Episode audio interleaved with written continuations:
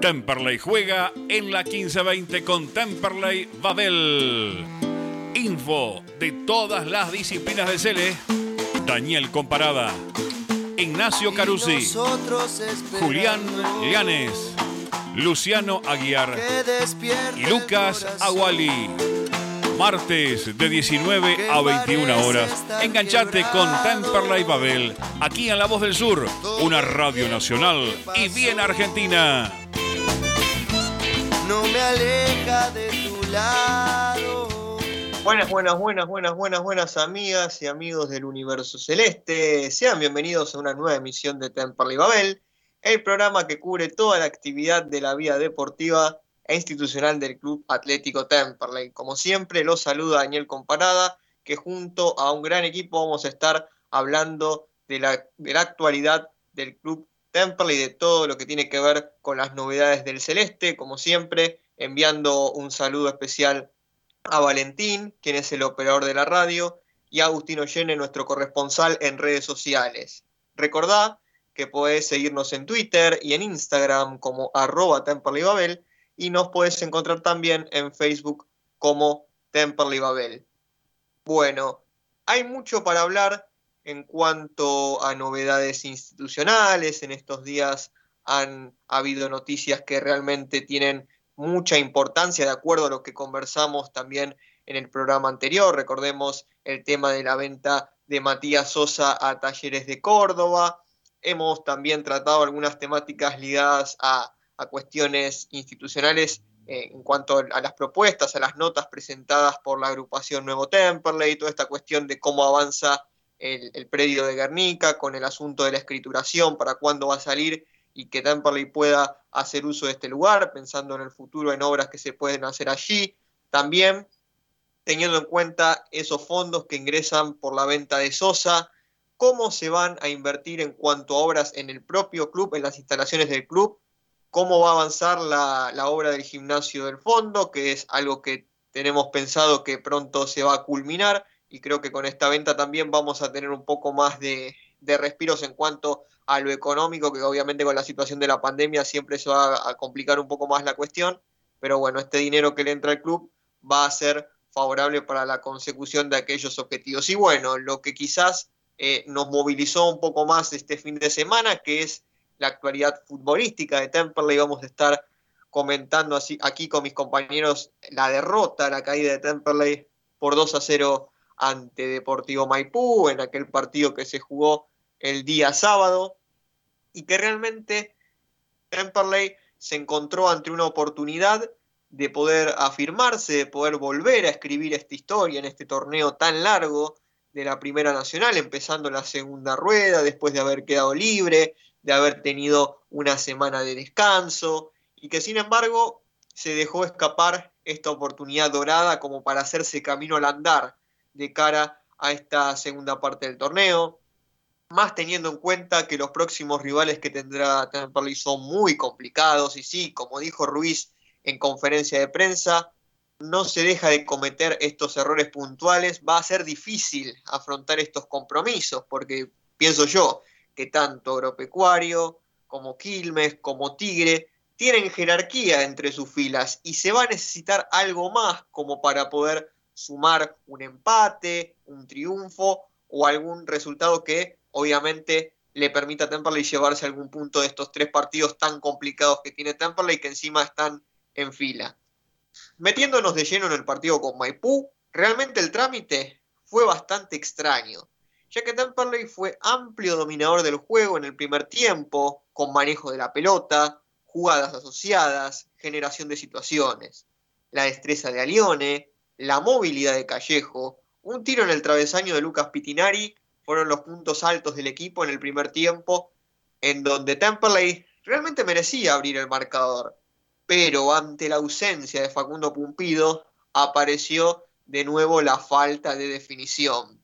El gol de Álvaro Beliés llegó a minutos de que finalizara el primer tiempo, después de un pase atrás comprometedor de Vega a Pitinari, con lo cual el delantero de Maipú avanzó en velocidad y realmente hizo un golazo, un remate inatajable para Papaleo. Los problemas defensivos siguen estando latentes. ya que no hace pie el equipo en cuanto a lo que tiene que ver con el retroceso. Le hacen el 2-1 constantemente a Vivanco, que sigue jugando como lateral izquierdo pese a ser central. En este caso tuvo una buena actuación el tándem de Santiago González y Álvaro Belíez, que por allí con su velocidad complicaron bastante la defensa del gasolero. Hay problemas en la toma de las marcas en los balones detenidos, que nuevamente por esta vía llega un gol en contra de Temple. Estamos hablando del segundo gol de Maipú, que también lo hizo Álvaro Belíez. Hay un nivel flojo por parte de Sosi y de Facundo Gómez. Realmente creo que se debió traer un lateral en este mercado de pases, sea lateral derecho o lateral izquierdo, y deseo ver pronto a Rodríguez en la defensa. Yo creo que Ruiz se equivoca al poner a Callejo de referencia porque no tiene las características de este puesto. Tiene que jugar como delantero por afuera, acompañando un 9 de área. Tenía a Brodsman en el banco y no lo puso de entrada. Por allí Molina, pese a que tal vez no es de mi mayor gusto. Creo que Temperley tendría que haber salido a jugar el partido porque los dos zagueros de Maipú eran muy altos y entonces también por allí con las pelotas detenidas o en las pelotas, en los balones aéreos, siempre ganaban los zagueros. Y claro, porque Callejo no es número 9, no es referencia de área y, no se puede apostar a, un pelotazo para un jugador que no está acostumbrado a jugar en esa posición, máximo cuando vos tenés jugadores de esas características en el banco. Decía Brodsman, Molina.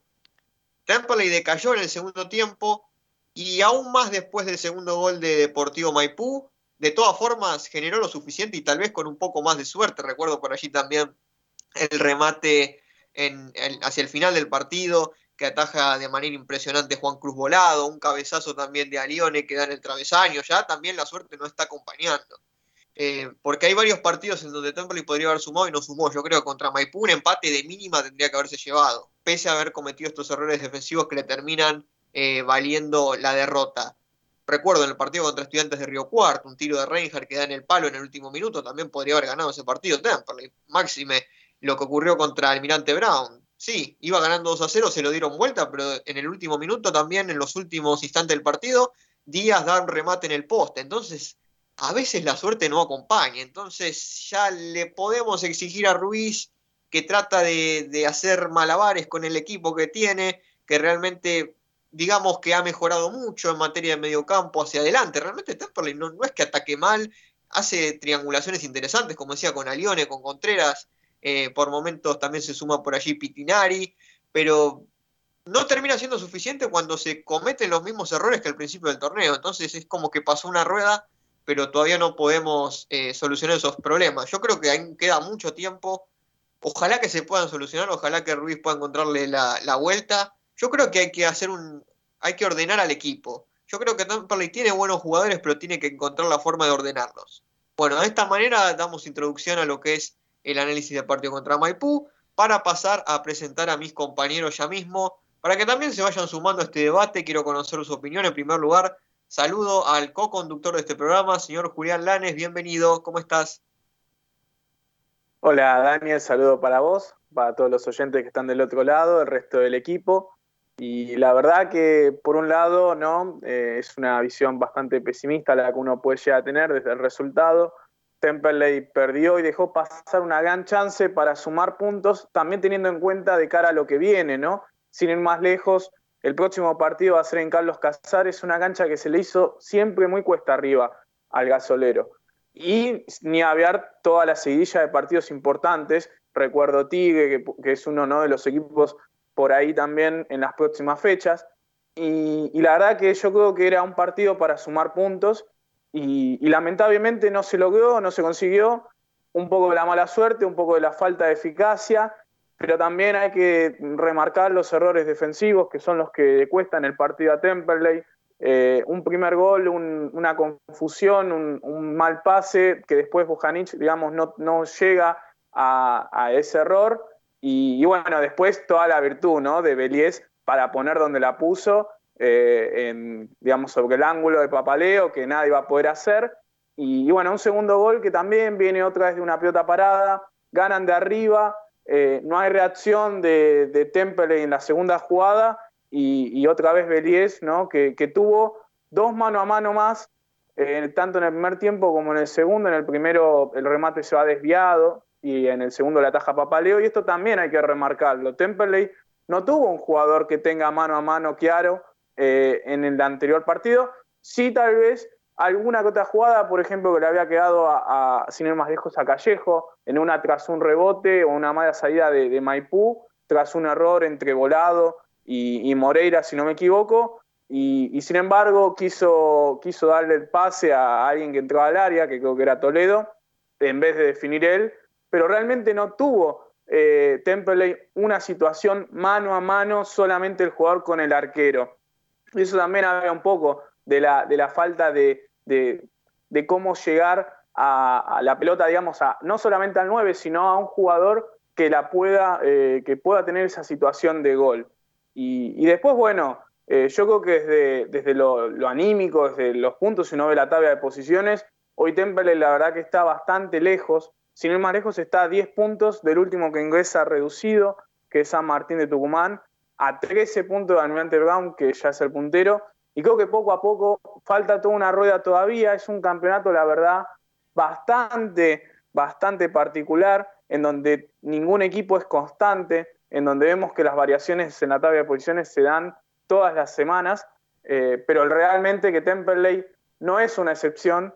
Y, cuando venía más o menos una siguilla de partidos, si uno podía pensar que, a Maipú eh, se podía llevar los tres puntos, realmente no sucedió el jugador tal vez con más jerarquía de su equipo, Beliés, fue determinante no solo en, las oportunidades de gol, sino también en todas las apariciones para eh, volver loco prácticamente a la saga central. Y sí, otra vez Sosa tuvo un mal partido, tal vez condicionado por la temprana tarjeta amarilla, pero, pero nuevamente no, no estuvo a, la altura. Después, tal vez la, falencia o la falta de Franco Díaz que, si bien Temple otra vez uno tal vez tiene que destacar que jugó bien y no merecía perder, hasta incluso para mí merecía ganar.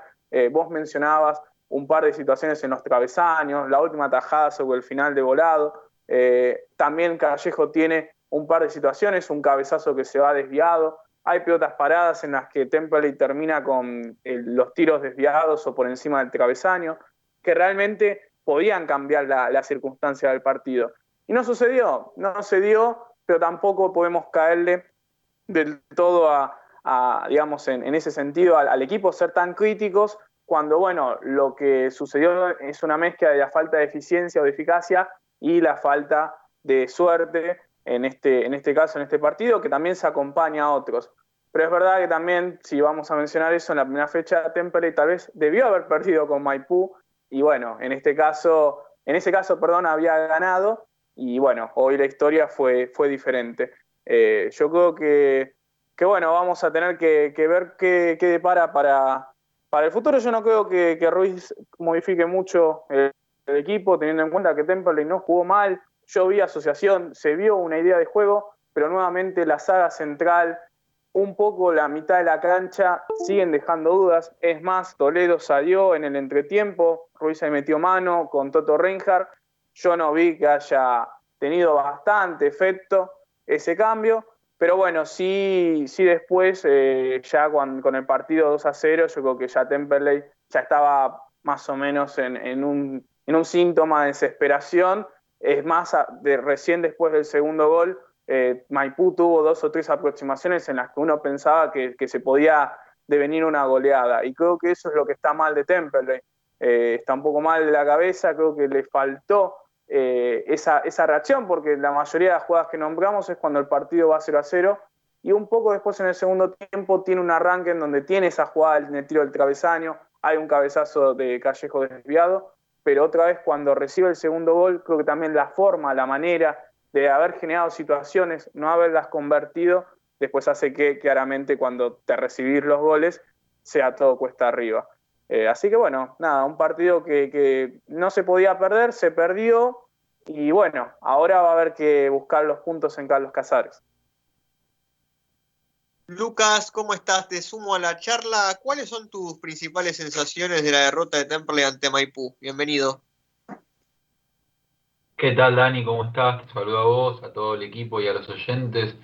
Y la realidad es que triste, ¿no? Eh, ya moneda repetida ¿no? de, hace varios partidos durante todo este año. Eh, un equipo muy, pero muy endeble en defensa, eh, con muy pocas, eh, muy pocas variantes, ¿no? Ya venimos repitiendo el nombre de Gómez desde la primera fecha y todavía no vemos que haya tenido un rendimiento realmente alto, eh, siempre ha, ha, estado de la media para abajo, un Bojanic que bueno, vino a, a, tratar de acomodar, pero bueno, tampoco se termina luciendo. Uno también hay que entender que las condiciones en las que está el equipo, que no, que no son muy buenas, Vivanco, que es, un central, sigue jugando de lateral, eh, Sosa que todavía no se termina de adaptar, eh, eso habla un poco de lo que es la actualidad de, Temperley, ¿no? Más aún en, el aspecto defensivo, que es una, una variable común durante todo este torneo, que la defensa ha estado bajísima durante prácticamente todos los partidos del año. Eh, Temperley no tengo el dato, pero probablemente sea uno de los equipos que más goles recibió eh, y más en el primer tiempo. No sé si recuerdan, allá por las primeras fechas, Temperley recibía en todos los partidos dos goles y prácticamente que el segundo tiempo quedaba de más. Ahora, bueno, lo diferente es que tal vez en el ataque se ven otras matices, el equipo juega un poquitito mejor, crea situaciones de gol. Eh, yo creo que desde la salida de campana el equipo ha bajado el, el volumen de juego de manera, eh, de manera grande. Eh, y yo creo que el error de Ruiz en poner a Callejo de 9 fue eh, gigante porque todas las finalizaciones de las jugadas no estaba ese 9 de área que se necesita para hacer los goles. Y, quedó demostrado. y Callejo no se pudo lucir, obviamente, porque no es su posición natural y tuvo que ir y poner el pecho en una, en, un, en una posición que no es la de él. Eh, y la verdad es que seguimos eh, hablando de las mismas cosas, seguimos diciendo, y bueno, pero estamos a 10, 9 puntos, pero bueno, hace 15 fechas que seguimos diciendo lo mismo. ¿Cuándo va a ser que digamos, bueno, estamos a 1, estamos cuartos, ya nos acomodamos, no nos recibieron goles, el equipo estuvo sólido? Cosas que tal vez nos quedan de hace años, frases que hoy no podemos decir por la, por la manera que está este equipo. Este equipo tiene una irregularidad desde el día uno. Gana, cuatro, gana dos, tres partidos, pierde cuatro, cinco. Eh, así es muy difícil, ¿no? Eh, pelear por un objetivo. Eh, ni siquiera por pelear por un ascenso, sino por un objetivo en sí. pero bueno, es, es, una lástima porque siempre seguimos en este limbo. ¿no? Nunca podemos decir, bueno, ya si vamos a ir de esta manera, terminamos, eh, perdemos con esta manera, eh, siempre se terminan cometiendo errores y siempre se terminan mezclando las ideas, se ponen jugadores, se sacan jugadores y, nunca termina quedando algo que conecte todo este año positivo, porque si algo eh, termina siendo un factor común en este año es que la defensa es muy baja, que que hay jugadores que tuvieron un rendimiento eh, inestable, que este equipo fue irregular. Es una pena, la verdad, porque uno tal vez siempre eh, deposita ilusiones en el equipo y, es, eh, y ver que todo termine de esta manera es realmente triste. Pero bueno, uno como hincha y hoy en el rol de periodista no queda otra que seguir para adelante, ¿no? apoyando pero dando esta mirada crítica que nos duele a todos los hinchas. Cerramos con la presentación del equipo saludando a nuestro compañero Luciano Guiar. Lucho, ¿cómo estás? Te pido que nos des algunos títulos, algunas observaciones de, del partido de Temperley ante Maipú. Bienvenido. Buenas noches, Dani, ¿cómo estás? Eh, buenas noches a los chicos y a la gente que está al otro lado. Eh, bueno, Temperley tiene muchísimas cosas a mejorar, principalmente la defensa, como venimos repitiendo hace 3, 4 meses. Eh, Temperley es un equipo que, que los errores, y Ruiz por fin marcó que que esos errores son lo que, que les hacen pagar caro el partido, ¿no? Temperley jugó mucho mejor que Maipú y sin embargo el fútbol no es merecimiento, es jugar bien y hacer el gol. Maipú no pudo jugar bien, hizo los dos goles y se llevó los tres puntos de, de Temperley, así que después cuando haya más tiempo voy a ampliar un poco lo que pienso del partido. Perfecto, Lucho. Ahora de esta manera nos vamos a ir a nuestra primera tanda, quédate porque después de la misma vamos a seguir analizando la actualidad futbolística de Temperley después de la derrota ante Deportivo Maipú.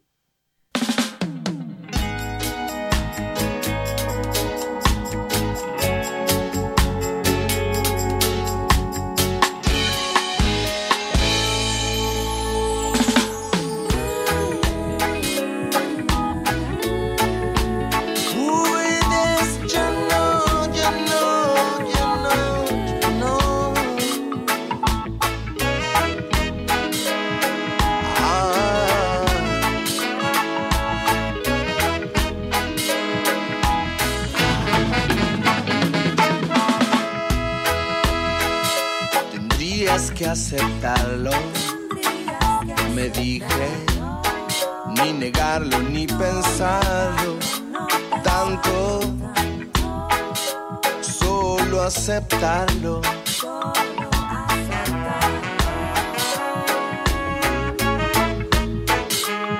Que se consuma en una idea, que reúna coraje y proeza que entusiasme su ejecución que no le falte amor a la acción. Vive tu propia vida, no malgastes tus días, vuela alto hacia la cima. Vive tu propia vida, no malgastes tus días, vuela alto hacia la cima. Cruza en el sonido del latir de tu corazón. Un montón de sonidos que le dan sentido, amor y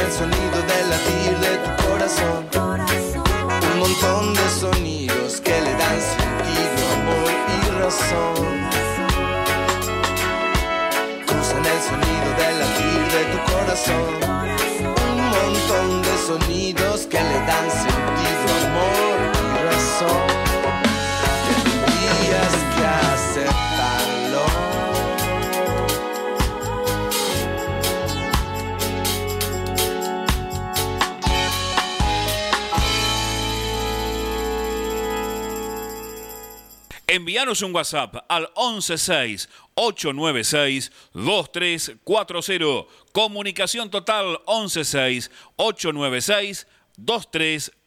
¿Necesitas un seguro para tu auto, tu moto o bici, comercio o cualquier otro? ANG Seguros. Trabajamos todos los riesgos, buscamos el mejor precio y cobertura. Seguros generales, seguros de vida, seguros comerciales, seguros para el automotor. Tené todos tus seguros con profesionales calificados. Encontranos en Instagram como ANG-seguros. Asesoramiento personalizado y 100% gratuito. Mencionando a Temperley Babel. Accedes a importantes descuentos.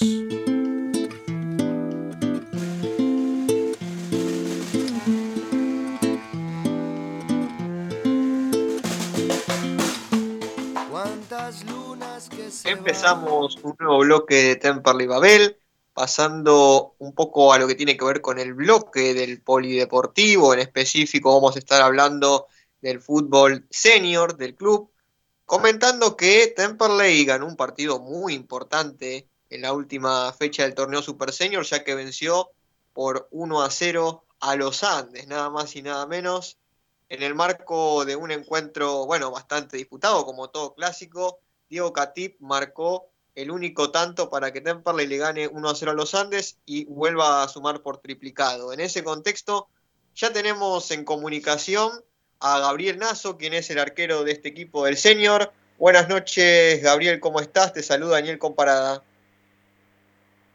Hola, ¿cómo te va? ¿Cómo están? Buenas noches. Todo tranquilo por aquí, Gabriel. Eh, bueno, en principio preguntarte cómo se vivió este enfrentamiento tan especial para Temperley en el clásico. Y, bueno, ¿cómo lo viviste vos desde adentro teniendo la chance de poder jugar un partido de esta magnitud? Eh, la verdad que se vive como si fuera, como si estuvieras jugando profesionalmente. Olvídate, son los clásicos, se juegan de esa manera, eh, lo vivís de esa manera y, siempre es lindo reencontrarte con, por ahí con muchachos que en, el profesionalismo también fuiste eh, rivales, ¿no? En el campo de juego. Y la verdad que fue un lindo partido, eh, tuvimos muy lindos momentos de fútbol, este, y como todo partido, todo clásico, bastante reñido en el medio campo.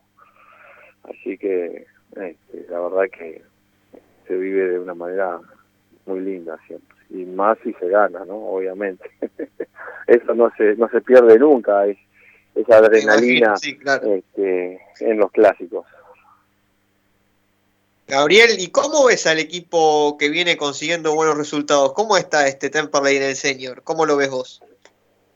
No, lo vemos bien. Este, la verdad que eh, es un grupo que se ha formado, que la verdad que eh, muchos chicos se han sumado de, de, más 35, este, y, bueno, mm, muchos chicos de experiencia, como Fabio Orellana, el Chucky, eh, Fabián de la Marquesina, Gustavo Gamarra, Diego Catip, como lo nombraste, que fue el que hizo el gol en, en el clásico, este, bueno, Santiago Rodríguez, no me quiero olvidar de, ninguno más, estaba Barobuelo, muchos chicos que tuvieron un, un pasado en Temperley eh, muy bueno en el, en el profesionalismo y, hoy en día eh, se encuentra bien armadito, tuvimos un tropiezo por ahí con, con Cambaceres, eh, donde bueno, tuvimos muchas situaciones de gol y no pudimos concretar, y bueno, cuando no se concretan en el arco del frente, los recibís. Así que bueno, pasó eso. Y con los Andes, la verdad que tuvimos muchas situaciones de gol, de las cuales también no, no pudimos concretar, y bueno, ellos también tuvieron sus situaciones que las supimos este, contrarrestar y, y bueno, llevar adelante el partido hacia la victoria. Abrimos la ronda de preguntas con mis compañeros, empezando por Julián. Bueno. Hola, Gabriel, ¿cómo estás? Julián Lanes te saluda. Buenas noches. Dos consultas te quería hacer. La primera es qué indicaciones les dio eh, Alejandro Carrizo para afrontar este clásico. Y la segunda no es muy relacionada al partido, pero sí a la categoría. El sábado, en otra liga también amateur, de, también de superveteranos que se juega en la, en la zona, eh, falleció un jugador en, en Lavallol después del partido, digamos, le, agarró un infarto y mi consulta era con respecto a si se capacitó para, eh, digamos, acudir a, digamos, a primeros auxilios o a RCP en estos casos o si cuentan con elementos para contrarrestar lo que podría ser un infarto o síntomas de este tipo.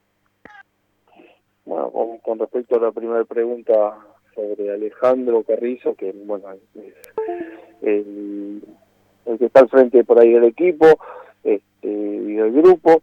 La verdad que mm, no, no, nos dijo que disfrutemos, sí, lo disfrutemos, clásico, nos dio un par de, de, indicaciones tácticas en los cuales por, por, ahí ellos nos podrían llegar este a complicar y bueno después este que disfrutemos disfrutemos porque estos, estos partidos son, son para disfrutarlo y, darlo todo siempre, aunque sea veterano, porque la verdad que eh, el equipo contrario eh, le pasa lo mismo.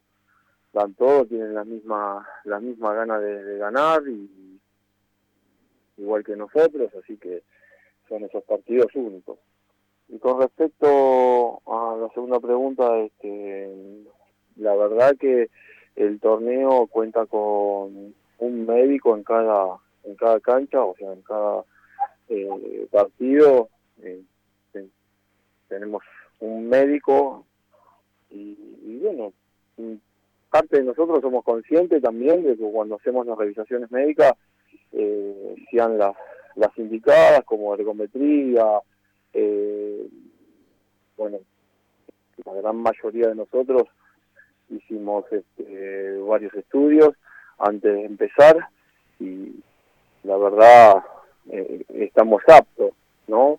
Pero bueno, eh, hay a veces que no en todos lados por ahí tienen esa esa posibilidad de, poder hacerlo y uno es consciente también que en estos tiempos con, con esta epidemia por ahí eh, cada cada jugador o cada persona puede llegar a tener algún problema si tuvo COVID porque deja secuelas entonces eh, tratamos de, hacernos los estudios pertinentes para, para estar seguro y estar en forma para poder jugar.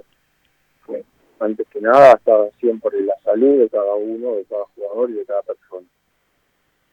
bueno, eh, en mi caso, bueno, como dice tiene ejercicios y sé que es la parte de RTC y todas esas cosas, está, está al tanto y está consciente de, de, de lo que no puede llegar a ser. Pero bueno, es como, como todo en la vida, hay momentos cuando te toca eh, tratar de por ahí poder ayudar o dar una mano. Eh, pero bueno, la verdad que es lamentable que pasen estas cosas eh, en los torneos por ahí, no sé si debe ser de barrio, no sé cómo son esos torneos, pero bueno, tendrían que tener este, una ambulancia, y un médico al costado del campo de juego. En el señor lo tenemos, si no, no podemos jugar. Eso es así. Hola Gabriel, ¿cómo estás? Lucas Aguali te saluda. Recién, bueno, cuando hablabas con Dani en la presentación, hablabas ¿no? de lo que era jugar un clásico, ¿no? Eh, bueno, y entre, entre tantos jugadores, ¿no? Como Diego Gatip, el Chucky Orellana, eh, ¿Qué diferencias encontrás ¿no? entre estos tipos de clásicos y los clásicos que se juegan cuando eran profesionales? Eh, ¿qué, ¿En qué lo asimilan y en qué lo diferencian? ¿no? En experiencia, en, tal vez leer los partidos de otra manera. ¿Cómo, cómo lo, lo llevas vos ese tema? Eh, a mí me tocó vivir por ahí tres clásicos con los Andes. Eh, la diferencia es la gente, ¿no? Por ahí no, no tenés el marco eh, de gente, lo que falta, la hinchada.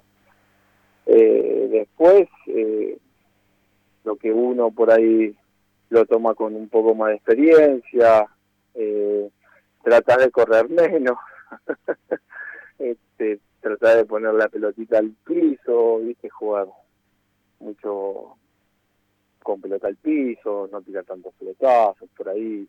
Y la adrenalina es la misma, eso sí. la adrenalina que uno, uno siente y uno tiene es la misma. Pero bueno, ya lo tomás con un poquito más de calma, por ahí no tanta ansiedad como cuando uno por ahí era profesional y te tocaba esos partidos que estabas por ahí toda la semana enfocado en eso y la locura que te, lleva. Eh, ahora no, por ahí ahora lo tomas con un poquito más de calma, si la adrenalina de, de querer ganar, de salir a la cancha y correrte todo y comerte todo, pero bueno, la experiencia te hace frenarte un poco, eh, pensar un poco más. Eh, creo que, que pasa por ese lado. Hola Gabriel, buenas noches. Luciano Aguiar te saluda. Eh, yo te quería preguntar acerca de los buenos resultados que están teniendo, sobre todo el más 45, que volvió a, Barracas, a Claypole y en un amistoso al porvenir. Y recién vos mencionabas sobre la experiencia, jugar tranquilo, eh, la claridad. Eh, ¿Qué tiene Temperley que, que, no tienen los demás equipos en este torneo debido a, a los buenos partidos que vienen haciendo?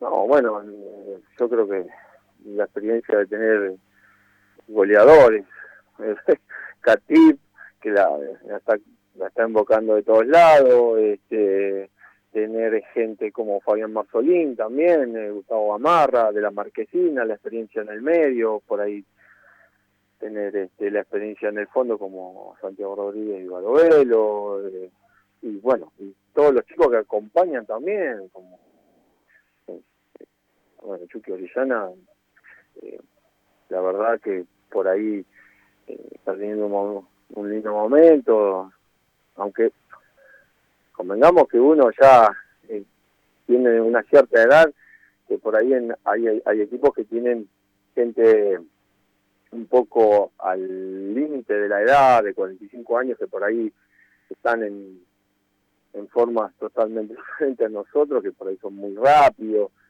Pero bueno, la experiencia te lleva a poder por ahí eh, a marcarlo en zona o en bloque, en el cual por ahí no te puedan eh, lastimar. Este, y lo que tiene el más 45 que tiene goleador, Tano Vitulano, Diego Son, son chicos Gustavo Marra también, de la marquesina que te llega y por ahí te convierte, el Chucky que está siempre ahí, el Castillo, también está el Castillo que eh, está volviendo a, un lindo nivel, y estamos hablando dentro del marco de, lo que es el senior, ¿no? Este, la verdad que yo creo que esa es la diferencia que podemos llegar a tener con el resto de, otros equipos. Ahora se juega con estudiantes, un equipo que viene armado de hace bastante, en el cual por ahí ellos entrenan, se mueven en la semana, cosa que por ahí nosotros, por ahí las, circunstancias de, laborales, que no, se pueda, o el lugar por ahí que por ahí no, no podemos encontrar pero este, yo creo que la experiencia de Temperley en, sus goleadores, tanto como, como lo dice Catip y el Dano y bueno, como de la Marquesina y del Chucky, que son jugadores que están siempre ahí, este, al pie del cañón para, para empujarla. Gabriel, la verdad es que fue un placer enorme conversar con vos. Y desde aquí el equipo de Temperley va a ver, bueno, les deseamos que sigan por este buen camino y bueno, que sigan los buenos resultados, que en cualquier momento vamos a estar comunicándonos con algunos de ustedes para darle cobertura al señor de Temperley. Bueno, desde ya muchas gracias. Bueno, recordarles que hoy juega el, más 35 eh, contra Nueva Chicago, este, hoy 22 horas en la cancha San Lorenzo.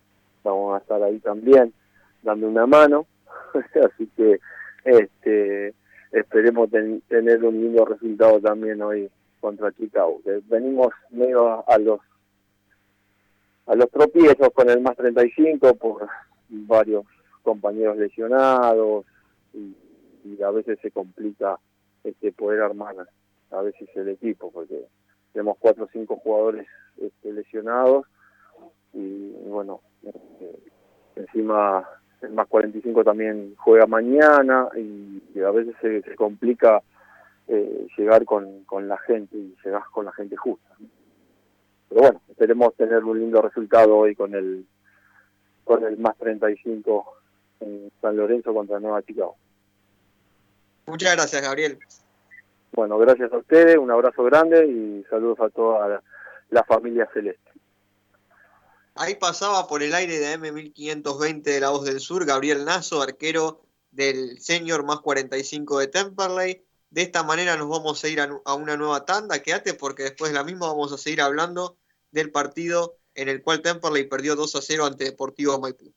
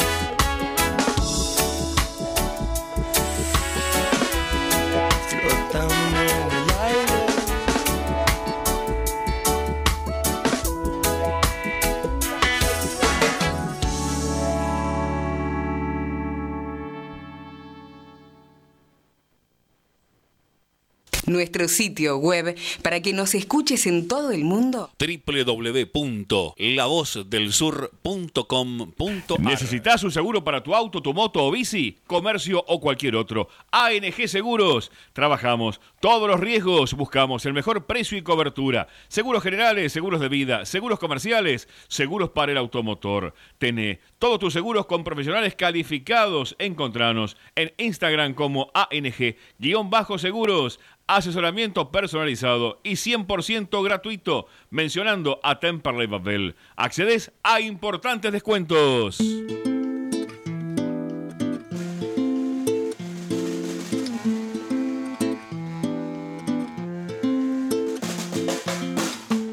Cuántas lunas que se van. nuevo bloque de Temperley Babel, retomando la temática que nos había quedado en el primer bloque, que vamos a completarla en este tercer eh, bloque del programa, que es justamente el análisis de la derrota de Temperley ante Deportivo Maipú. Quedaba pendiente el análisis de Luciano Aguiar respecto a, lo que fue el trámite de este partido, donde Temperley pierde 2 a 0 ante el equipo mendocino y que por momentos pareció mostrar buen fútbol, después empezó a decaer a medida de, la- de que llegó el gol de Maipú de Mendoza y esto se agravó obviamente con la llegada del segundo tanto de Belíes. Bueno, Lucho, quiero conocer tu opinión acerca de este partido. Comentanos eh, qué te pareció el rendimiento, de Temperley en este encuentro. Bueno, Dani, para empezar, Temperley, de lo que es mitad de cancha, 30 metros un poquito más para adelante, eh, jugó muy bien, un buen partido. Le faltó un poco la definición, un poco no, bastante la definición, eh, sobre todo por el lado del Callejo y un poco de suerte con, los tiros de Alione y, alguna que otra que pegó en el travesaño. Eh, después, ustedes mencionaban el, punto de Callejo, de, la falta de confianza tal vez, o, de, la, altura. Y para dar un dato, Ruiz ahí se confundió feo porque Temple al principio no, no empezó a jugar eh, con la pelota al piso, más allá de que la cancha estaba ideal para jugar con, con la pelota bien en el ras del piso. empezó a tirar un par de pelotazos y ahí es donde se, se equivoca Ruiz porque Callejo mide 1,70 y tiene, y tiene a Molina en el banco que mide 1,83. Entonces, si vos vas a empezar a jugar a los pelotazos, eh, yo creo que ahí en ese sentido te falta un 9 con altura, más que con, buen pie. para bajar la pelota, pivotear y tal vez eh, que alguien que entra al área pueda convertir. Después, Temperley, los errores de siempre. Primero, el gol llega con un mal pase atrás, pero no, es, no sé si el foco pasa por el pase, sino por cómo estaba parado Temperley. Temperley queda eh, Papaleo en el arco, eh, Gómez un poco abierto mm, en una zona donde no iba a, poder ocurrir mucho peligro, ya que el, juego estaba transitando por el otro lateral.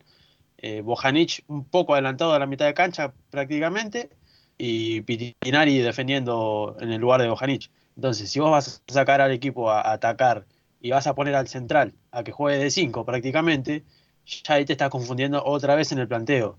Eh, después, bueno, el, gol, el segundo gol, otra vez de una pelota parada. Eh, Temperley no tiene buena marca, hace un montón de partidos en lo que es pelota parada. Una pelota que se iba, Gómez estira el pie para intentar tapar que, vuelva a entrar la pelota. Eh, Vivanco que no logra mover al delantero de Maipú. Y, Papaleo que ya está primero en el primer palo y después no llegó a, tapar el gol. El partido podría haber terminado 3 eh, a 0 tranquilamente. Hay un gol que, no se marca, no, es convalidado por offside, pero eh, la jugada no tiene una buena cámara para, ver si, si era offside. Para mí sí fue igual, pero bueno, Temperley otra vez, eh, falta, falta fútbol desde, desde lo, que sería puerta del área, dentro del área. Falta un buen 9, alguien que pueda meter el gol. y después pues la defensa, eso es algo básico en cualquier equipo. Si no tenés una buena defensa no vas a ganar ningún partido. Creo que es la primera vez que escucho a Ruiz de hacer una crítica a la defensa.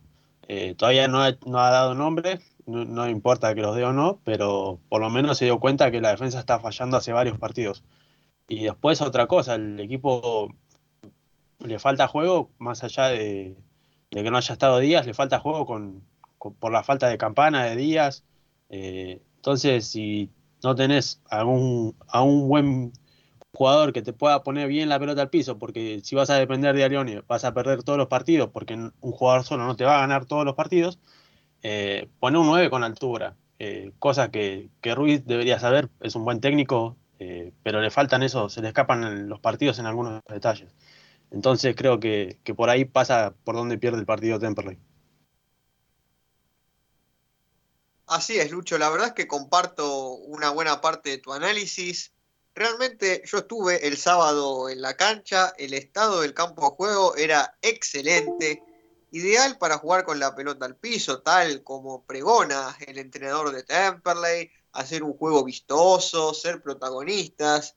Realmente algo de eso se vio en el primer tiempo, pero realmente no puedo creer que un equipo se caiga tanto en lo anémico cuando recibe un gol a los otros equipos les hacen un gol y te van a atacar con, uñas y dientes, con garras y dientes, y, buscan el empate, buscan darlo vuelta. No puede ser que a un equipo le hagan un gol y se, decaiga en cuanto a lo anímico, realmente no, no me parece aceptable. Verdaderamente me parece que hay que dar una, un, un, giro, una vuelta de tuerca en esta situación para que el equipo, si le toca recibir un gol por alguna circunstancia del partido que puede pasar aunque esté jugando bien, como ocurrió el sábado, porque le estaba jugando muy bien, merecía ganar el partido, porque tuvo jugadas asociadas, aprovechó precisamente como decía, el buen estado del campo de juego como para intentar por abajo, tiene un jugador distinto como es Alione, que verdaderamente se saca dos, tres jugadores de encima, clarifica los pases, pero claro, si no se mejora el asunto de la definición es muy complicado. Y esto también, comparto con lo que dice Lucho en este punto, ¿cómo podés poner un jugador como Callejo, que es extremo, que es media punta, como número 9? Después, eh, uno uno lee en las redes las críticas hacia los jugadores, de bueno, que quizás un jugador no da el máximo de su rendimiento, pero también si el entrenador no lo pone en, el puesto que corresponde, y esto no es algo que solamente ocurre con Ruiz, también pasaba con Perazo, cuando ponía a Canteros a jugar de lateral, a Machuca a jugar de lateral, estas cosas se, se siguen repitiendo. Y verdaderamente es complicado formar un equipo poniendo a los jugadores en puestos a los cuales no los corresponden. ¿Sí? Porque verdaderamente yo no sé por qué Vivanco sigue jugando como lateral por izquierda. Para mí Vivanco es un muy buen central para la B Nacional, para la Primera Nacional. Un muy buen número 6. No lo vimos jugar casi nunca. Un ratito contra Riestra y porque había eh, sido expulsado Gómez. Creo que porque también se había lesionado Facundo Rodríguez. Por un desajuste en, cuanto al armado del equipo, Vivanco jugó un ratito como seis ante Riestra. Nunca más volvió a hacerlo. Sigue jugando como lateral por izquierda, porque claro, Santiago Bustos, que para mí tiene un muy buen avance en ataque, tira buenos centros, tiene buena pegada, no, no tuvo buenas presentaciones en, en cuanto a lo que tiene que ver con, con precisamente lo defensivo. Falló en los primeros partidos, se le volvió a dar la chance, Ruiz consideró que volvió a fallar, por eso imagino que volvió a poner a Vivanco. Pero a Vivanco le cuesta jugar como lateral por izquierda. Em, verdaderamente yo ahora no, propongo quizás ponerlo de central porque Bojanic está jugando bien. Pero como decía Lucas también, y ahora voy a sumar a los chicos antes de irme a la pausa, ¿cómo puede ser que, que un jugador que no ha demostrado un buen rendimiento en todo lo que va del torneo tenga la titularidad asegurada y sea indiscutido? Bueno, cada uno considerará qué jugador cumple con estos requisitos o no. Pero es momento de que si un jugador no está haciendo un buen, no está teniendo un buen rendimiento, que le dé la oportunidad a un compañero que salga, por decisión obviamente el entrenador, porque el jugador siempre va a querer jugar, siempre va a querer eh, dar lo mejor de sí y cuando le toque va a estar. Eso corresponde a un jugador profesional. Pero eso, ¿en quién recae la responsabilidad entonces? En el entrenador.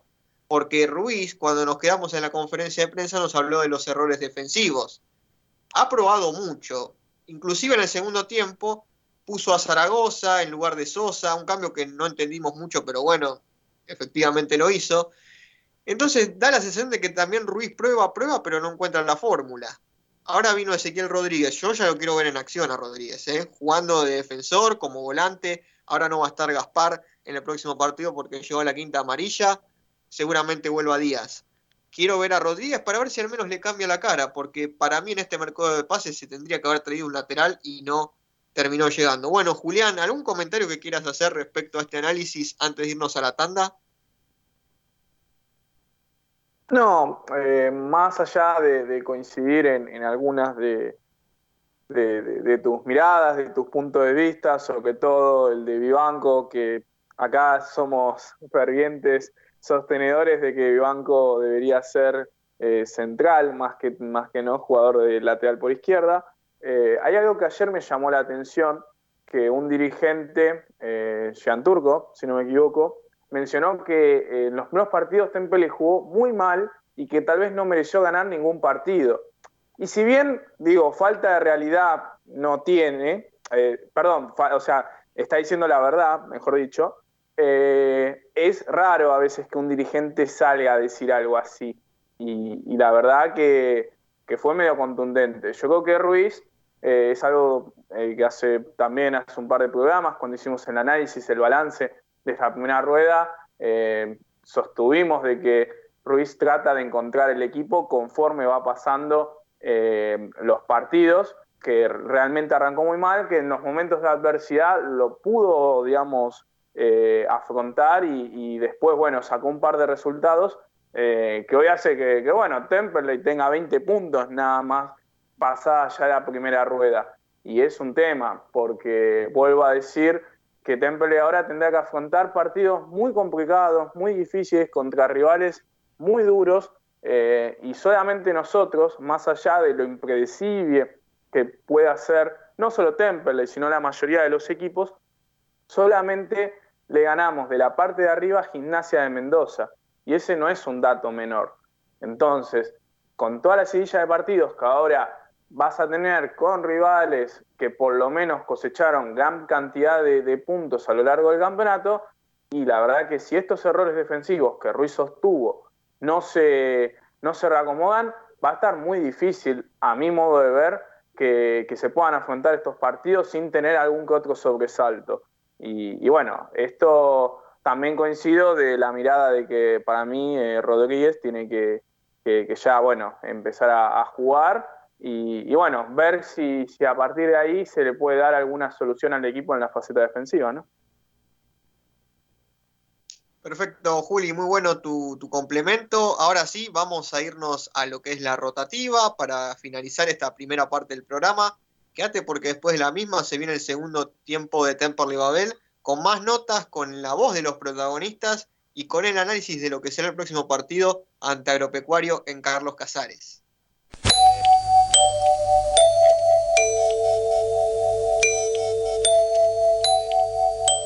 En 1520 kHz transmite La Voz del Sur desde Esteban Echeverría, provincia de Buenos Aires, República Argentina. Inicio de espacio publicitario. Rubido Propiedades, ventas, alquileres, tasaciones, administraciones.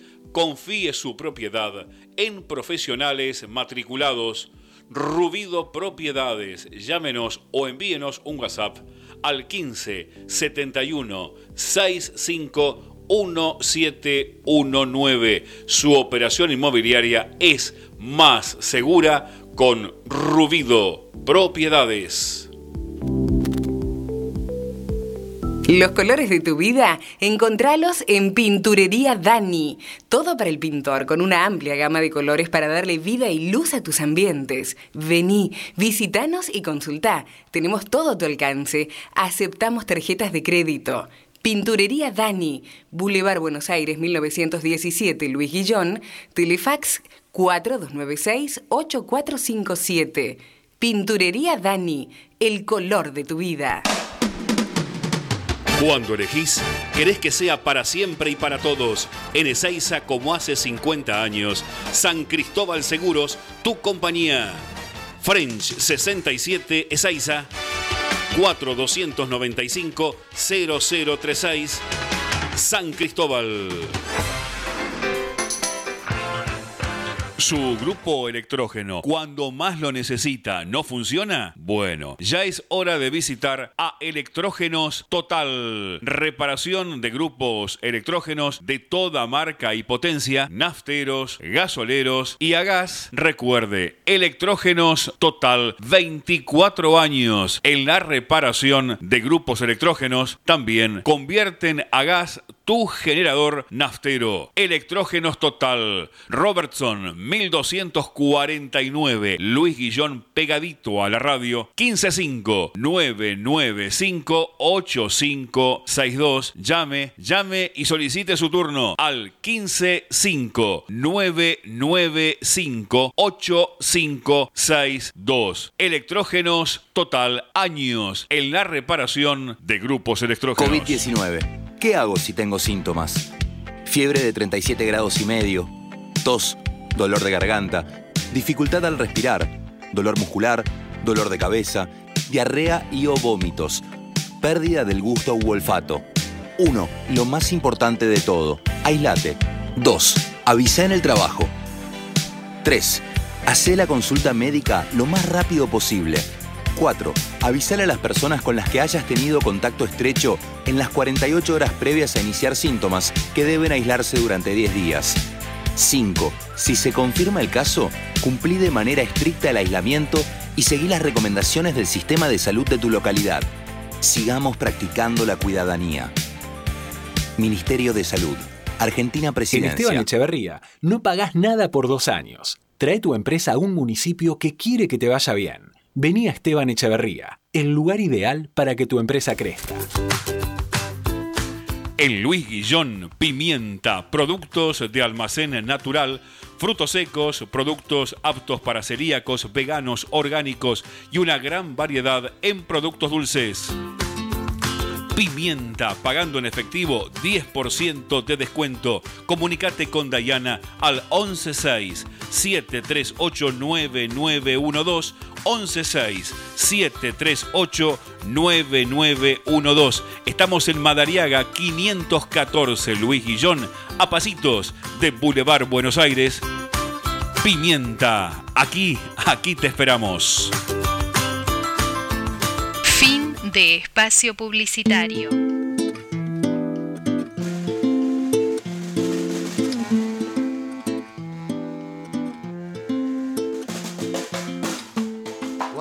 Empezamos la segunda parte del programa. Recordad que hoy estamos hasta las 21 horas aquí en Temperley Babel y vamos a conversar ahora con Lautaro Torres, que es jugador de la quinta división del club Temperley, que estuvo jugando en estos días un partido importante contra estudiantes de Buenos Aires por el torneo justamente en las juveniles, que tuvo la oportunidad de convertir un gol en la victoria por 5-2 ante el pincha de Caseros. Vamos a conversar con Lautaro. Bienvenido Lautaro, buenas noches, ¿cómo estás? Te saluda Daniel Comparada. Hola, buenas noches, ¿cómo le va? Todo bien por acá. Bueno, Lautaro, contanos un poco cómo, cómo se dio este partido en el cual Temperley pudo obtener un muy buen resultado, cómo te sentiste vos en la cancha. Eh, contanos un poco también, si querés, eh, de qué posición jugás o cómo te desempeñás en el campo de juego. Eh, yo soy delantero, juego de nueve. Y fue un partido duro, trabado los primeros minutos. Por suerte pudimos llegar a convertir rápido y ellos nos empataron también. Hicimos el primer gol y nos, nos convirtieron rápido. Nos fuimos al entretiempo iguales, uno a uno, y después pudimos volver a convertir rápido en el segundo y, y pudimos seguir el camino. Lautaro, ¿cómo, ¿cómo se dio tu llegada al club? ¿Desde hace cuánto que estás en Temperley? Llegué en séptima división. Eh, yo jugaba en Banfield, quedé libre y me vine a probar a Temperley. Y llegué hace... Este va a ser el tercer año que estoy en Temperley. Bueno, abrimos la ronda de preguntas con mis compañeros, empezando por Julián. Hola Lautaro, ¿cómo estás? Julián Lanes te saluda, buenas noches. Eh, mi pregunta es respecto al, partido, si se necesitaba ganar así después de lo que había sido la derrota frente a Quilmes, y si, bueno, como bien mencionabas, el 2 a 1 destrabó el, encuentro para que después termine la goleada que, que fue. Hola, buenas noches. Eh, sí, después de la derrota con Quilmes, eh, sí necesitamos una victoria para, para seguir en camino en el torneo, ¿no? Tuvimos dos derrotas con Tigre y con Quilmes y por suerte pudo llegar a esta victoria.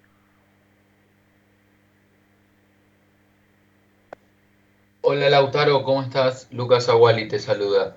Eh, yo te quería preguntar un poco acerca de tu posición, ¿no? Sabemos que te, eh, tu posición es de 9 de área, pero me gustaría saber eh, si te ha tocado, ¿no? Durante toda tu carrera, tanto acá o recién como mencionabas en Banfield, si te ha tocado jugar en otras partes del frente de ataque, ¿no? Por extremo de izquierda, extremo de, eh, de derecha, mismo de, de, media punta.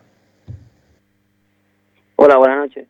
Eh, no, siempre me, me, mantuve siempre en la misma posición, delantero, nunca nunca extremo, ni por izquierda ni por derecha.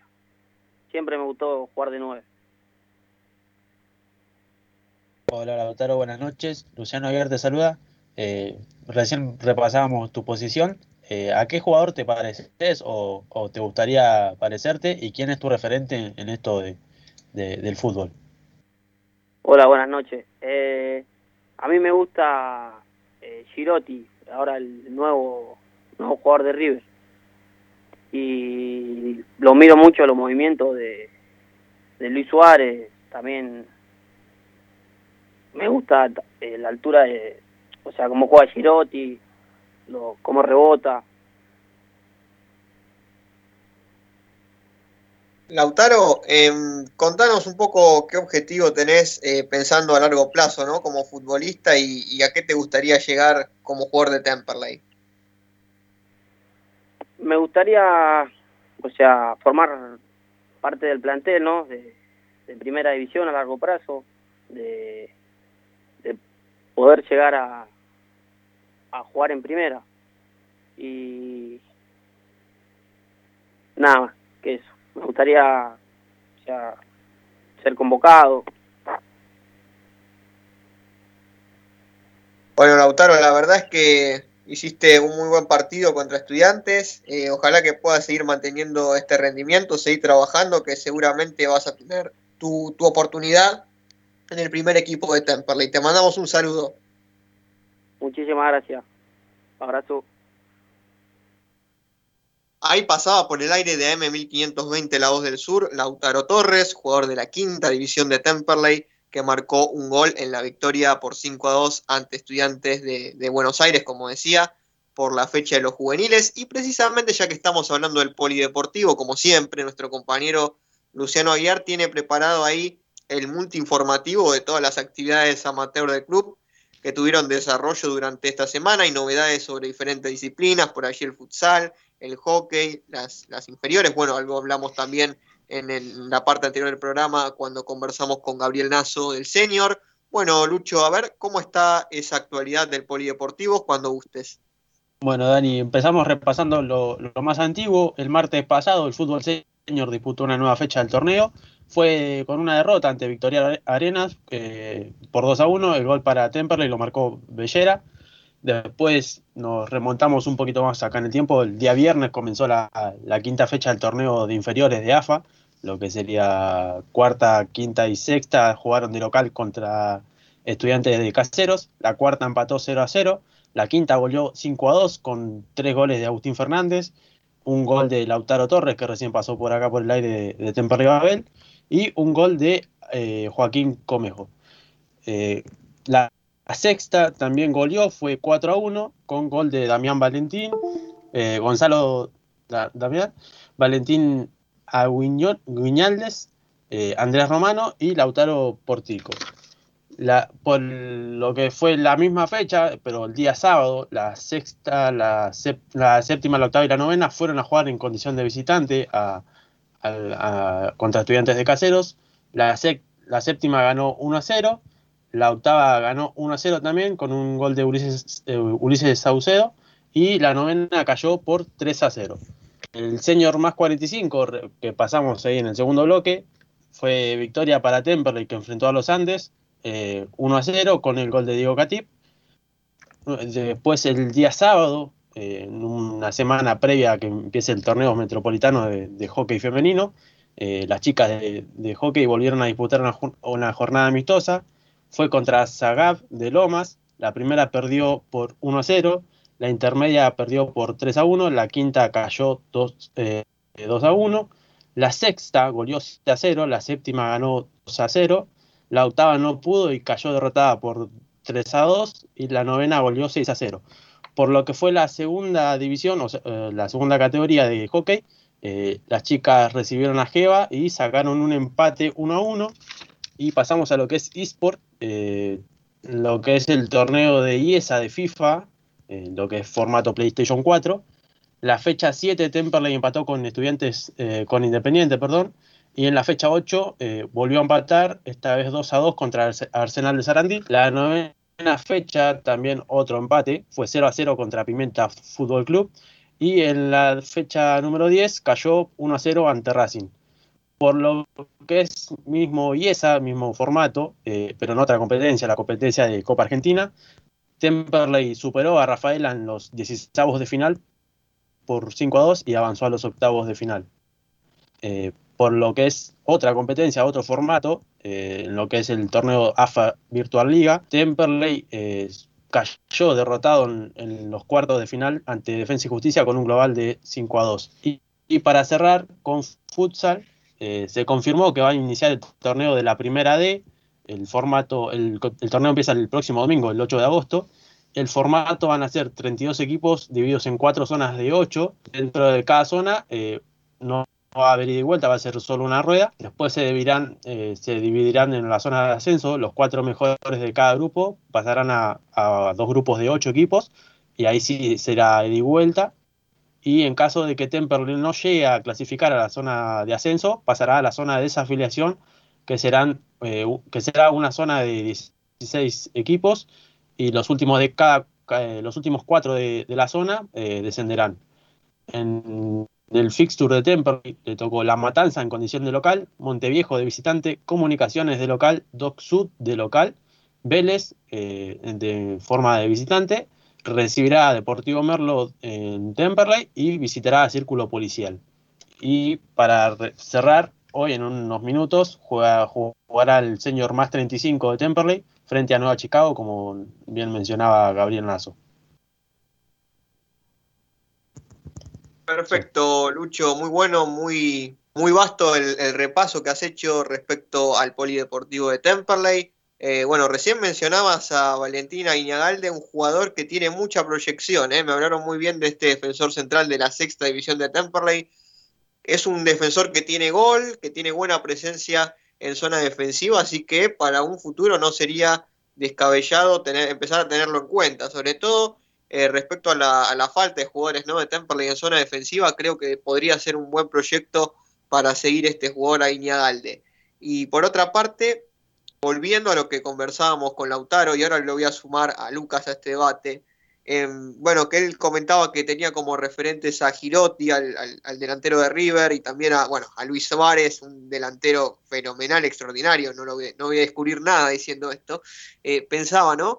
En que a Temperley se nota que le falta un centro delantero más, porque yo veo poco oficio en Molina cuando le toca entrar para jugar como centro delantero, y todavía no lo pude, no pude ver lo suficiente de Brotsman como para sacar conclusiones. A mí me gustaría verlo un poco más, sobre todo ahora que no está jugando Pumpido, que es eh, por definición el delantero centro titular del equipo.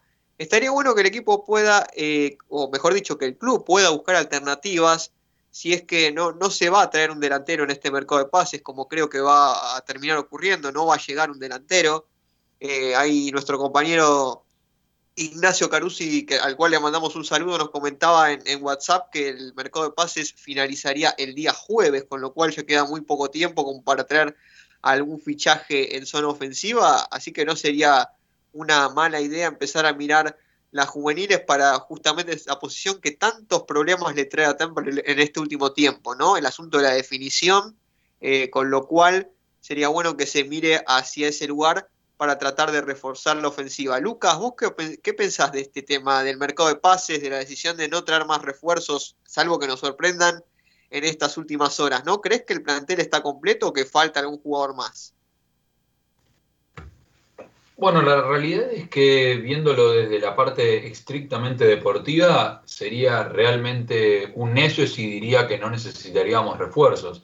Eh, el equipo en defensa, Gómez, a mi, a mi parecer, no está a la altura. Eh, Boja, bueno, vino hace poco, yo creo que va a ir mejorando, pero también le cuesta al jugar con un jugador como Gómez, que es, eh, son ambos dos jugadores de más de treinta y pico de años con lo cual es, es difícil, ¿no? Eh, tener una, una, defensa un poco más eh, ágil o más rápida, ¿no?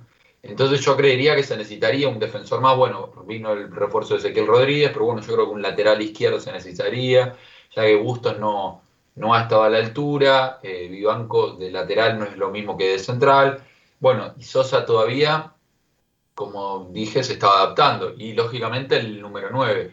Pero bueno, eh, la semana pasada que hablábamos con Sergio Gómez, hablaba de la pérdida que tiene el club.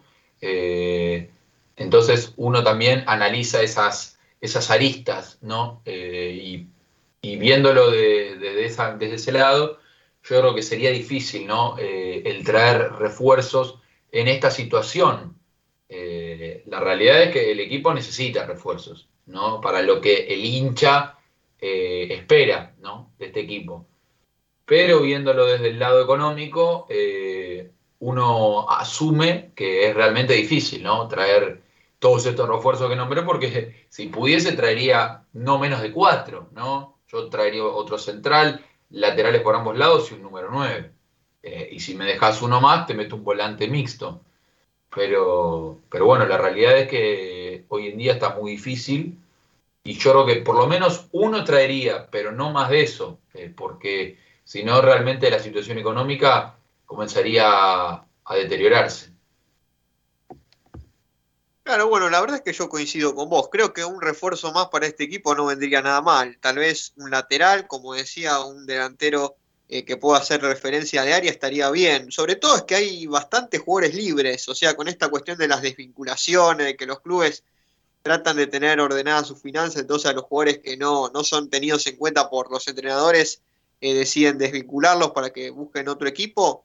Ante este mercado de jugadores libres, estaría bueno buscar alguna alternativa, pero también es importante que, no se descuiden las finanzas del club. Ahora bien, también es, es, difícil competir de igual a igual con equipos que tienen mayor poderío económico. Vemos, por ejemplo, a Belgrano, que parece que se va a llevar a Cristian Llama, jugador que no va a seguir después del, del conflicto institucional por el que pasa Gimnasia de Mendoza. Otro ejemplo sería el de, San Martín de Tucumán, que está trayendo buenos jugadores. Ahora se roba a Jourdán, el ex, eh, como es, eh, medio centro ofensivo de, Villa Dálmine Almirante Brown, que realmente se ha reforzado muy bien y que es un claro candidato al ascenso, eh, con Chávez, Del Priore, Facundo Mater, jugadores buenos para el Nacional B. Eh, entonces también es un poco complicado ni hablar de Ferro, que tiene un presupuesto muy alto, eh, u otros equipos de la categoría. Precisamente ahora vamos a entrar, y como anticipo al próximo bloque, hablar un poco agropecuario. El próximo rival de Temperley y que realmente tiene un muy buen equipo, así que va a ser una tarea muy ardua para Ruiz esta semana intentar sacar un buen resultado allí en Carlos Casares. Bueno, de esta manera nos vamos a una nueva tanda, quédate porque después de la misma se viene el análisis del partido ante Agropecuario, ya venimos. Sé si escuchas. O quizás ya no sirve de nada, solo murmuras, solo me das vuelta la cara. Ayer no más, tu sol me entusiasmaba, no llorabas por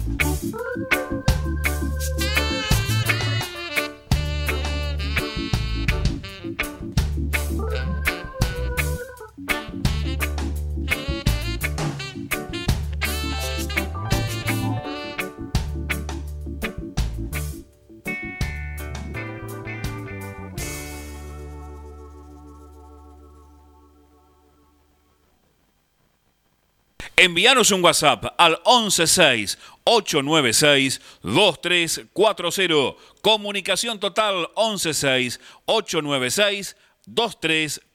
¿Necesitas un seguro para tu auto, tu moto o bici? Comercio o cualquier otro. ANG Seguros. Trabajamos todos los riesgos. Buscamos el mejor precio y cobertura. Seguros generales, seguros de vida, seguros comerciales, seguros para el automotor. Tené todos tus seguros con profesionales calificados. Encontranos en Instagram como ANG-seguros. Asesoramiento personalizado y 100% gratuito. Mencionando a Temperley Babel. Accedes a importantes descuentos.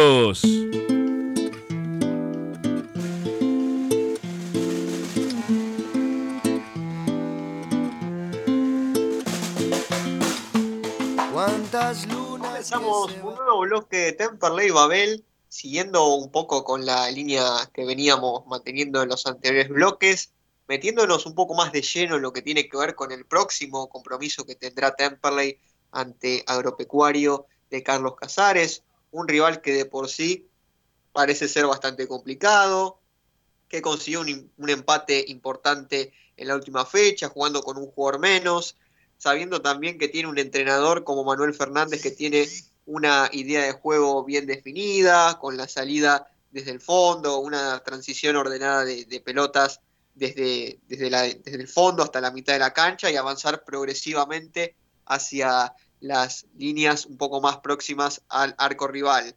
Creo que Agropecuario es un equipo que a Temperley históricamente le ha costado, más jugando allí en Carlos Casares, con lo cual me parece que Temperley tiene que salir a pararse de manera ordenada, a no dar facilidades en lo defensivo, tratar de que Agropecuario eh, le cueste generar fútbol, no dejarlo eh, hacer su juego, porque si de esa manera lo realizara el equipo de Carlos Casares, podría comprometer a Temperley de acuerdo a la jerarquía individual de sus jugadores. Entonces, sabiendo que tiene futbolistas que, que tienen esta, este nivel, que tienen estas capacidades para eh, desenvolverse cuando el partido está complicado, está trabado, a veces hay que tratar un poco más de, de presionar, de generar eh, diferentes sistemas defensivos que, que, puedan aportar a que Temperley se lleve un buen resultado de Carlos Casares, que es lo que todos deseamos, que Temperley pueda traerse al menos un empate, una victoria, allí sería ideal, como para ponerle un poco de paños fríos a esta derrota con Maipú, y sobre todo para encarar